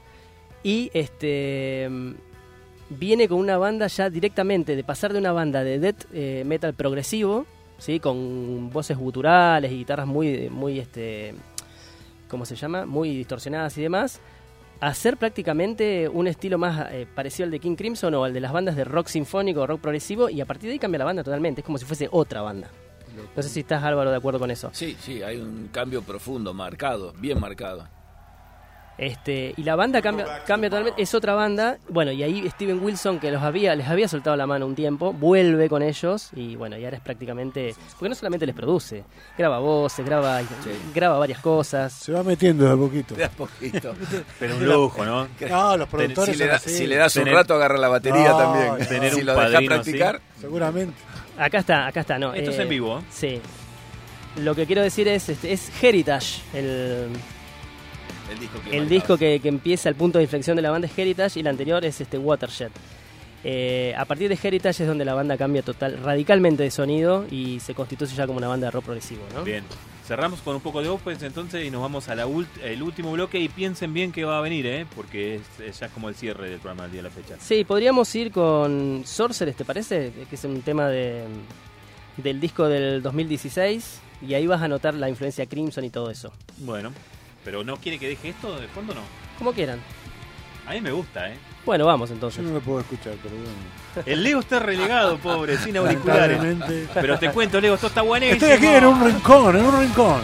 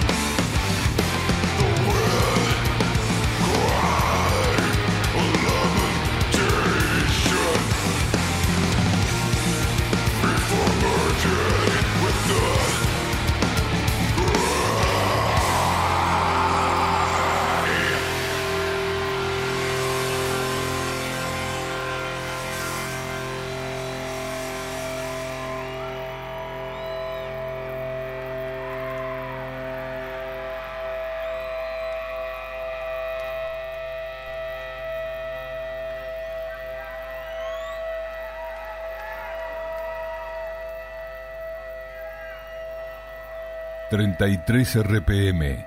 ...la velocidad del mejor sonido en radio...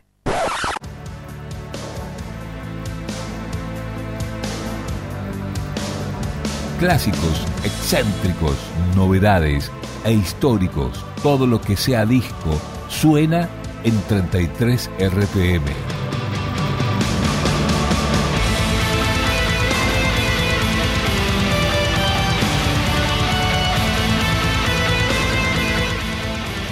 pudrió acá, ¿eh? ¿Qué pasó? Se pudrió todo. Muy Sí, bien. Simplemente. Me gusta, ¿eh? Entró el doble bombo a full ahí, ¿no? Sí. Esta es una excelente banda. ¿Qué Acá- estamos escuchando? Shail Magognar se escucha, se, se llama. Una banda de. En realidad es la banda solo tipo, que es el cráneo que se llama Nimrock, es un genio. Con- contesta los mensajes de Messenger.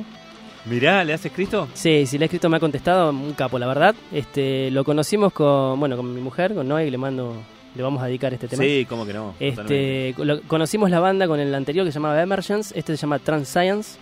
Eh, el disco anterior fue tan bueno que lograron un- la contratación con Napalm Records, que es un sello austríaco bastante importante. Importantísimo. Para la Y- historia de- del metal, importantísimo. Dijimos al, al principio que el- lo que es lo progresivo, ese condimento que se le mete a los estilos, este, Sí. en el metal atacó a varios subgéneros, ¿sí? En este caso, una combinación de doom, de black, este, de death metal, muy atmosférico, mucho clima de teclados. Este, ahí aplican lo progresivo, eh, lo intrincado, lo complejo. Este, bueno, y sale una, una ensalada de, de cosas realmente muy buenas. Como estás mostrando música a la audiencia, me gustaría que repitas el nombre del proyecto y el nombre del chabón. Se llama Nimrock, ahora Nimblork, así es, es un seudónimo claramente, ¿no? De él. Sí, este, y la banda se llama Shail Magognar, que si lo lees, Sí. eh, Leo, Leo se, se ríe de estos tipos, de este tipo de logos. Es que es muy imbrincado ese Sí, logotipo, sí, sí, no se entiende mucho. Shail Magognar se, se, se- se- se escribe, o Muy sea, se, se pronuncia. Está muy bien. Este, es una muy, muy buena banda, no es tan conocida, pero es genial. Es muy elaborada, la- realmente me gusta mucho. ¿Y, y qué se escriben cuando se escriben en el Messenger? En Tarzan English, ¿no? Sí, sí. Cuando, cuando teníamos el otro programa acá en la radio Metalmanía, Ajá. este, casi hacemos una nota. Eh, no, primero era felicitarlo por el disco. Este, le preguntaba yo si este se podía conseguir. Me, me dio, digamos, este, indicios de cómo hacer para conseguirlo. De Las esa manera. coordenadas. Claro, lo, lo conseguimos. Este, después le hicimos una especie de devolución así escrita de lo que nos parecía el disco. Nos contestó re piola el tipo, la verdad, re bueno. Qué grande. Le mandé fotos del álbum y todo, y bueno, re bien. Hasta posteos en Facebook por ahí contestaba. Mira vos, muy bueno. Así que. mm, ¿Usted, ¿Usted tiene ganas de cortinar con esto o tiene ganas de escuchar algo de aquí? eh, lo que pasa es que traje otra que es. Ah, bueno, listo. Eh, Páseme, páseme. Páseme porque estamos entrando, no sé si recién te enganchás en sintonía. eh, no es que fuiste. O sea, quédate y disfrutá esta última media hora. Pero si querés escuchar todo lo que sucedió antes, que arrancó en la década del 70 con Rush, eh, te espero el sábado a las 3 de la tarde, ¿no? La repetición del programa. Sábado a las 3 de la tarde se repite este programa, ¿sí? Y el día viernes a la noche lo podés escuchar en Cinco Saltos, en Acústica FM, ¿sí? Eh, así que, bueno, ¿qué me quiere dar de acá, eh, Pato? Fíjate si podés pinchar el tema, el 3, Rapture Ballet. Mm, Creo que entra, no sé si de último del lado A. Este, esta es una linda edición también que viene con el CD, viene con un póster. Este, bueno, lo que vamos a escuchar es Ideal, ideal para dormir a los chicos, ¿no? Sí. Este, sí, bueno, no sé hasta qué punto. porque si los encerrás con esto, no sé si van a dormir mucho, ¿no? Pero- ¿Por qué? ¿Está- ¿Estamos por escuchar algo brutal o oscuro? ¿Cuál de las dos cosas? Adivine. A ver, Igual este no es, ¿eh? ¿no? A ver si podemos pinchar el siguiente. El siguiente, me gusta esto igual, ¿eh? Sí, sí, no, es genial. Déjelo un cachito, después se lo ver. pincho el siguiente, pero déjelo. Me gustó, ¿eh? Es heavy metalero aparte, ¿eh? Sí, sí, tiene mucho.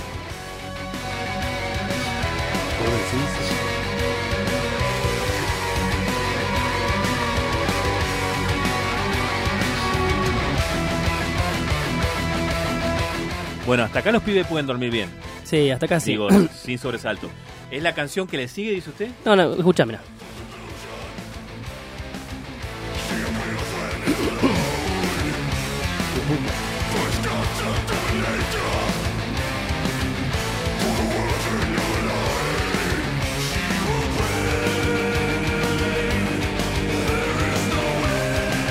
Me gusta, Pato, esto. Esto ¿no? está muy bueno. Esta, esta banda se llama Witherscape. Es el segundo disco, se llama The Northern Sanctuary del año 2016. ¿De dónde son? Son suecos también. Este, lo que quiero decir que eh, la mente que está detrás de esto se llama Dan Suano. Y, y es otro de los cráneos totales de dentro del metal extremo de Suecia. ¿sí? Él produjo los primeros dos discos de Opet. Después, bueno, se, obviamente se, se dedicó a otras bandas. Produce muchísimos discos en su, en su estudio Oni Sound y también en, en general. Tiene, tiene por lo menos 20 bandas. Él, bueno, él tuvo 20 bandas. muchísimas. Wow. Él tuvo Edge of Sanity, que fue una banda consagrada en la escena death metal sueco. También tiene la banda Night- Nightingale, que vos la conocés, Fer. Sí, no me sé, encanta. vos Álvaro, si la conocés, Nightingale. Deberías, deberías. No. que es una banda que directamente ya no tiene voces podridas, eh, está él con el hermano, está el hermano de Dan Suano con él, y es una banda muy progresiva, muy buena, muy fina. este, Te encantaría algo. Realmente excelente. Bueno, esto es lo bueno de, de- de este programa, ¿no es cierto? La diversidad de, de variantes que nos ofrece la música. Sí, totalmente. Bueno, y acá está con otro amigo, que es un dúo, este, y mantiene las voces guturales, este, pero también le, le- bueno, le mezcla un montón de cosas progresivas de los 70 también. Dan Suano muchas veces dijo cuando él tenía su banda de death metal con voces podridas, decía, yo me, me siento en el piano a tocar las bandas de los temas de Age of Sanity, imagínate un death metal muy podrido, a cantarlo con voz normal y a tocarlo con el piano. Entonces el tipo siempre tuvo esas ideas así de transformar la música de una manera tremenda. Y bueno, este, este es uno de los tantos proyectos que tiene y es genial directamente. ¿Qué tiene Dan Suano? Tiene gancho, tiene esa capacidad para hacer riffs con gancho, como es este tema. Este, teclado Hammond, cambios de ritmo, este, tiene de todo. Realmente este disco es una joya también. Muy bien. Le recuerdo a la gente que estamos pinchando disco en vinilo, damas y caballeros, porque esto es 33 RPM, el disco, el programa, perdón, del Club del Vinilo. ¿eh? Y esta tarde noche tocó metal progresivo y aquí andamos, ¿eh? haciendo paseos a través de las décadas del rock progresivo y escuchando desde Rush a esta, esta vocecita, escúchala.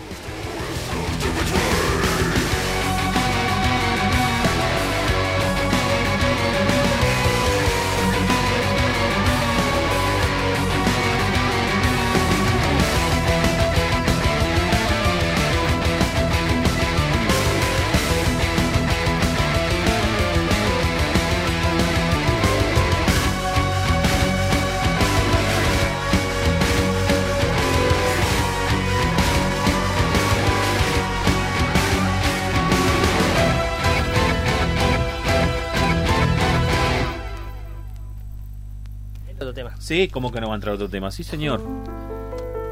Escucha, a propósito del piano, lo que decías. Sí, este, este es un temazo. ¿Lo dejamos un cachito? Sí, dejémoslo. Estamos escuchando metal progresivo esta noche aquí en 33 RPM. Escucha lo que es esto.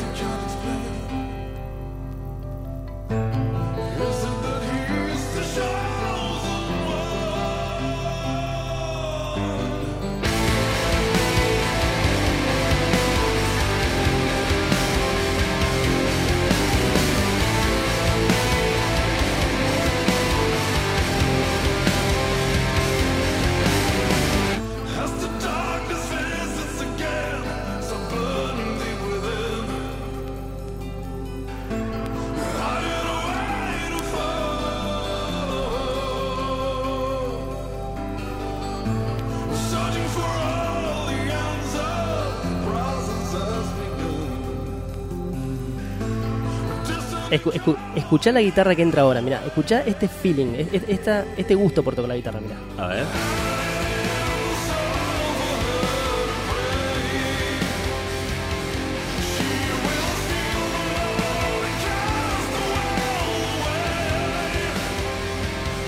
Me encanta como canta, ¿eh?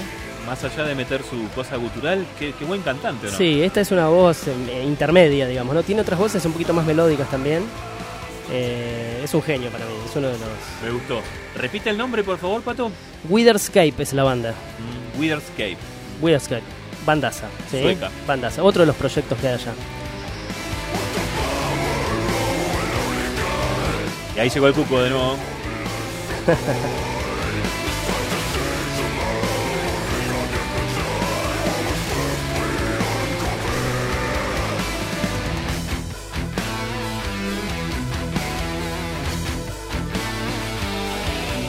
Y acá se cierra el segmento auspiciado por el gobierno de Suecia. Más Segui- o menos, ¿Vamos sí. a seguir escuchando suecos? Y vemos, ahora vemos con Álvaro. Álvaro, eh, vos que venís del, del rock progresivo, ¿te molestan las voces guturales? No, no, no me molestan. eh, por ahí si hay en algún punto mucha saturación o muy continuado todo el disco, no. Como variante mm, me va. Ok, ok. Eh, si es la base de todo, ya hay un poquito Ok, que no. ok, está, está bueno porque mucha gente, viste, ahí está variada la opinión en cuanto a eso. ¿Qué es lo que estamos escuchando ahora? Lo que estamos escuchando es otra banda, es una banda que empezó como black metal, es una banda de Noruega esta, que se llama Ah, Arcturus. Arcturus. Eh, empezaron haciendo black metal, pero siempre con mucho teclado. De hecho, en el primer disco hacen una especie de vals mezclado con, con black metal muy bueno. Hay una selección de músicos, está Hellhammer, que fue batero de Mayhem, es esos que tocan todo. Vino acá Mayhem una vez, este batero vino, acá en Me Neuquén. acuerdo, sí. ¿E- ¿Era el que tenía el prontuario o no? Eh, De- no, De no. esa banda había uno con prontuario, ¿no? Sí, no, no, pero de Mayhem, digamos que Hellhammer era el, el que mejor se portaba entre todo. ¿no? el, Sí. el más mansito. Sí, sí, sí. Este, y es un animal. Eh, un, bueno, tremendo batero. Eh, lo que quiero decir, bueno, en este disco dejan un poquitito la parte más extrema y, y se dedican un poquitito más a lo progresivo. ¿sí? De hecho, se nota atrás un poquitito. Eh, y acá es la combinación esa que yo te decía, que lo progresivo también eh, entra en el black metal, o en los géneros más pesados y más, más oscuros, ¿no? Este, bueno, este, tiene un muy buen vocalista como fue como es Vortex, que estuvo en Dimmu Borgir, en, Bornagar y en Bornagar es otra banda también que mezcla black metal con el rock de los 70 este, y todo lo progresivo, realmente muy bueno, que cambian, suben y bajan de una manera muy natural. Este, y bueno, Arturus también, este disco se llama Side eh, Show Symphonies y bueno, también es una banda para recomendar esta también, dentro de lo, de lo, de lo progresivo. Bien, y ya ca- casi como entrando en el segmento final del programa, digo yo, ¿qué quedó afuera? ¿Qué quedó afuera que, por ejemplo, Álvaro, vos decís, hoy me hubiese gustado que suene tal cosa en el programa de hoy, pero no alcanzó a sonar? Yo tengo la expectativa de que un temita de bola podamos presentarle Sí, sí, a la gente, Vamos ¿no? a poner esa banda que es muy buena. Sí. Bien. Bueno, entonces, ya definiendo eso, nos quedó afuera Leprus, Catatonia. Catatonia. Riverside. Riverside. Mm. Bueno, Catatonia es un tema similar a Opet, bandas que arrancan en lo extremo, o como Anatema también, y que después van cambiando también un poquito. Este, Para vos, ¿qué quedó afuera tuyo, Pato? No, ¿Qué- yo qué lo traje mucho. ¿Pero qué te este, hubiese gustado que quedó afuera? No, por ahí, qué sé yo, en un programa de metal progresivo Symphony X, me hubiese gustado. Mm, Claro. este, pero no, me parece que está bastante equilibrado porque le damos paso también a las bandas nuevas. Me este, gustó, me gustó. Porcupine Tree, claramente. Yo lo que, me Eh, di, lo que me di cuenta que por eh, batallar la cosa vieja de, de la prehistoria con Rush, me olvidé de traer un- eh, una banda que me parece que hubiese introducido un, un, un, un subgénero que hay que tener en cuenta, que lo estaba contando recién, ¿no? Que es el sludge, el sludge, Sí. ¿no? Sí. Que, que tiene mucho de progresivo en el tema de armar grandes suites, muchos Sí. cambios de ritmo y todo lo demás. Y tengo una banda que se llama Cult of Luna, que hace ese género y soy un tarado y no traje el disco. Pero me hubiese gustado que sonara. Exactamente, sí, sí, sí. Y ahora cuando escuchemos a Bola, también vamos a hablar de otro de los subgéneros más eh, actuales que tiene el metal progresivo también. ¿Cuál es? Y el gent, por ejemplo. Después, después les contamos un poquito. Dale, ¿dejo sonar un rato esto, crees? Mm, unos minutos. Dale.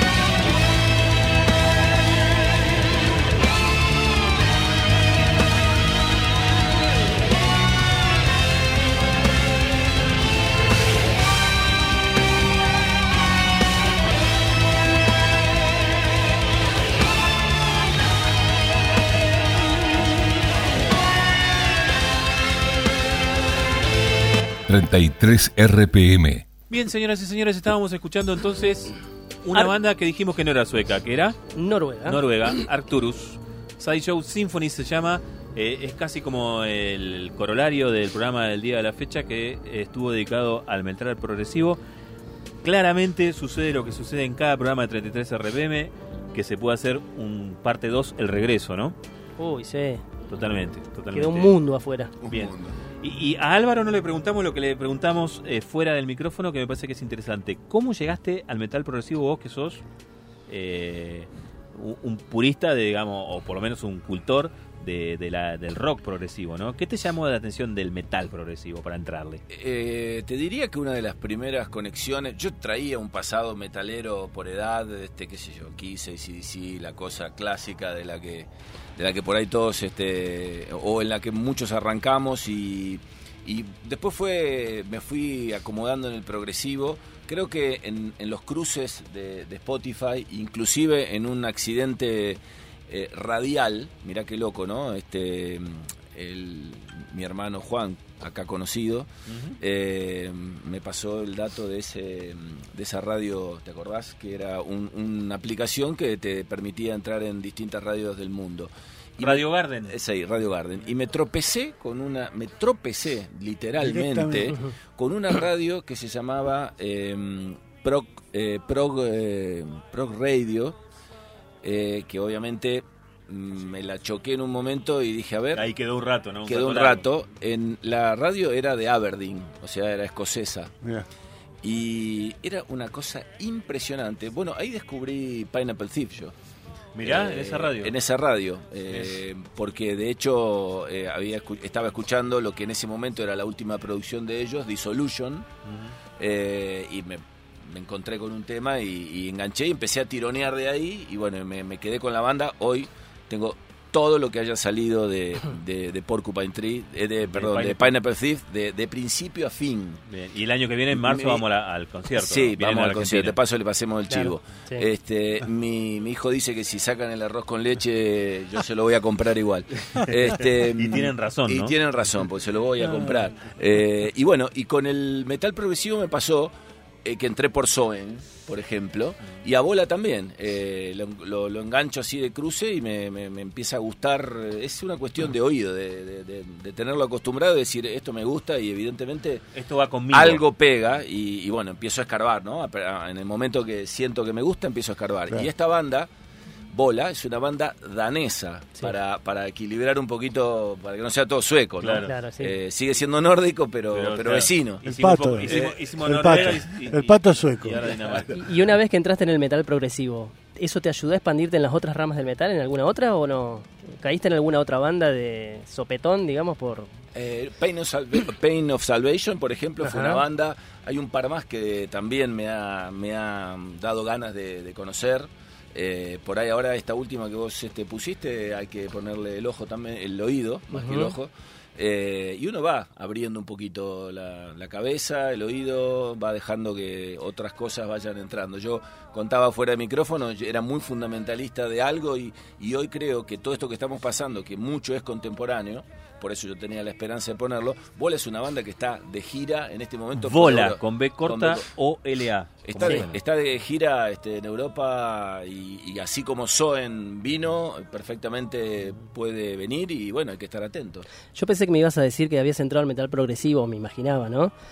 Por todo lo que se llaman los puentes, digamos, ¿no? El hecho de este, Steven Wilson, de meter, de venir de una escena hacia la otra y meter la cabeza en la otra, mucha por gente se trae. por el contexto, pero no, entró por la música directamente. Entraste por la No, música. entré muy por la bien. música. Este, Está bueno eso. Y esta banda Bola, este, había leído una vez que dice que eh, se basa eh, en generar este, muy buenos estribillos. Dice que ellos, eh, es su, digamos, su, su objetivo en cada tema es generar un estribillo que, que no quede en la nada. Un ¿sí? potencial. Exactamente, y creo que la palabra bola, no sé si tiene algo que ver este, en, en danés con eso. Bueno, La verdad que no encuentro la relación, porque en la- cuando le hicieron la pregunta por qué le pusieron el nombre así a la banda, contestó, Contestó eso. eso. Así que habría que ver por qué, ¿no? Claro. Está. Ahora me acabo de acordar, Pato, Alcest, banda, Sí. banda francesa, ¿entraría en este especial o no? Y sí, podría entrar Alcest. La- lamentablemente, vamos a decir la verdad, no tenía un No vinilo de Alcest. claro. Eh, podríamos haber traído un CD, pero sí, es una banda que tiene algo de black metal que incorpora mucho progresivo, sí, claro que sí. Show, showgazing también. Esa banda creo que a Álvaro también le gustaría muchísimo, Alcest. Sí, sí, sí, es una, una muy buena banda esa. Fina, fina. Sí, sí, sí, muy, muy fina. A lo Eh, francés. Exactamente. Me, me quedé, eh, quedé en comentando lo que era el gent, ¿sí? El ¿Qué? gent, Sí. el gent es un estilo que está relacionado con bola, que, que, que viene, de- es la onomatopeya del palm muting de la guitarra. El ching, ¿viste? Cuando pa- Ah, pa- chiqui, chiqui, tapás chiqui, chiqui. el... Bueno, eh, bandas como Meshuga, por ejemplo, que era una banda de metal extremo de Suecia, dice que inauguró ese género. Y muchas bandas después como Tesseract, por ejemplo, Tesseract. siguieron esa línea y vos escuchás a bola y, y tiene por ahí ese chun, chun, chun, ese, ese empuje y ese, ese Queda golpe. como rebotando el Exactamente, golpe, ¿viste? que, Sí. ta- que Ese también lo tiene, sí, que también lo tiene Catatonia. Este, no sé, no sé Álvaro, yo le veo mucho progresivo, pero también le veo mucho del metal industrial también americano, este, que también lo tiene Catatonia, es una mezcla de estilos muy buena, muy buena la verdad. Genial. Bueno, va- vamos a cerrar entonces con material del último disco de ellos, Witness. Eh, Me, me dicen que es el último disco, ¿no? Salió Sí. 2021, el año pasado. De acá lo estoy viendo, mira. Fresquito. Tengo vista. eh. Eh, este es material que, para voy a sacar toda la cortina, todo, y acá tiene que entregar Álvaro. La vez pasada dijo que iba a hablar de dónde consigue los discos, cuál es su dealer de, de Guarda con lo que decís, por favor. Sí, hay una página que se llama Burning Shed. Eh, se escribe burning como este, Quemar. quemar y S-H-E-D. Burning Shed. Ah, Shed.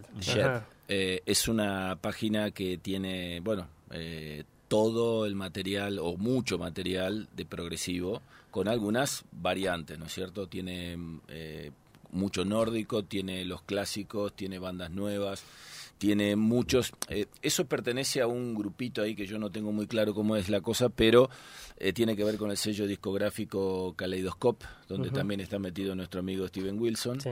Eh, y todo eso repercute, digamos, lo que saca Kaleidoscope está inmediatamente en Burning Shit. Y, y bueno, nada, yo compro muchísimos discos ahí, son, digamos, es mi principal proveedor. Y en general, bueno, eh, pasan estas cosas de, de que compras adelantado a lo que sacan, ¿no? Lo cual es también una aventura, ¿no? Porque en definitiva a veces, claro, en la pre-order, este, vos tenés que jugártela y ver que no hagan una macana. Me haces acordar a los 90 cuando pedíamos por las tapas, ¿no? Que ni siquiera podíamos probarlo antes. Claro.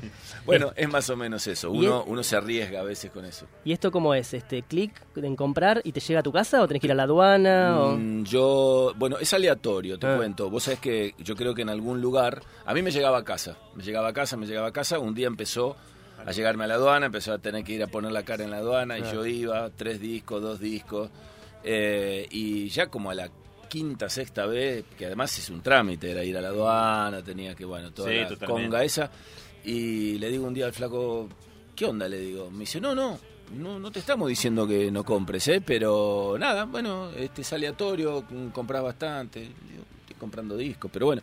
Nada, ahora volvió a llegarme a casa. Se ve que me, me liberaron, Te- vieron te- que te dieron un respiro, Vieron claro. que me dieron un respiro, dijeron, bueno, Claro. este flaco lo estamos haciendo Claro. ir y venir, basta ya.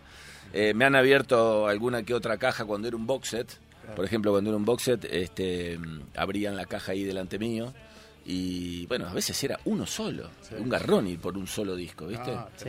Pero bueno, nada, eh, el- el- la pasión puede más que esas dificultades. Sí, muy sí, bien. totalmente. Está Sí, muy bien. sí. Bueno, chiquillos, cerramos entonces con Strike Lines de, de bola del disco Witness. Eh, ¿qué, qué- no, pero ¿qué iba a decir? ¿Quiere hacer No, un- quiero decir que los fanáticos de Catatonia, que yo nombré Catatonia, esta banda salió de gira con Catatonia mucho tiempo, o sea, no es igual, pero tiene algunas afinidades por ahí. Este, la recomiendo yo, bueno, Álvaro la, la tiene por ahí más escuchada que yo, yo no la conocía tanto.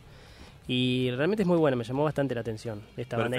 Y, y lo último, último que quiero decir, ya hablando del neoproc y que incluye esta banda, que hay una escena constituida de metal progresivo nuevo que se generó a partir del 2010 más o menos, que es impresionante. ¿sí? Heiken es otra banda, que son ingleses. Los vi en Buenos Aires también. Impresionante. Después, este, bueno, Leprus que vos trajiste y no pudimos poner. Y siempre todas estas bandas están relacionadas con alguien del metal extremo. ¿sí? Los Heiken tienen relación con los Emperor, con, con el señor Isan.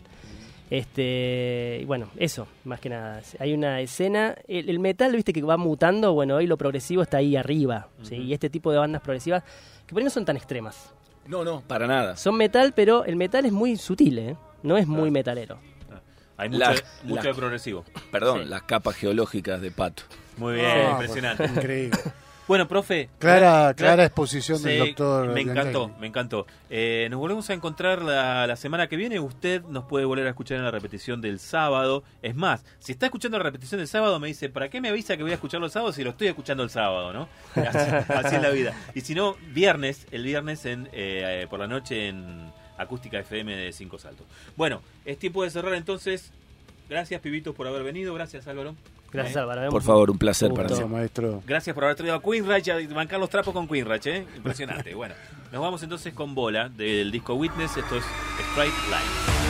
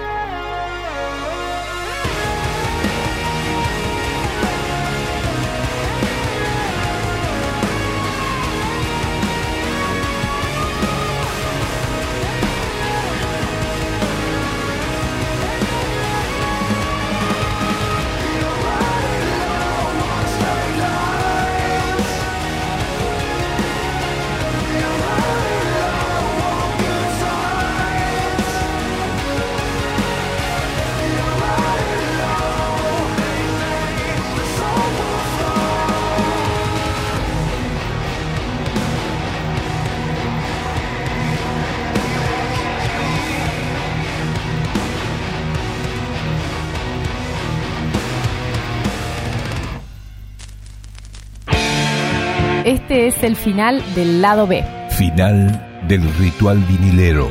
Hasta aquí compartimos 33 RPM, el programa del Club del Vinilo en Capital. La semana que viene nos encontramos para celebrar un nuevo rito vinilero. Hasta la próxima.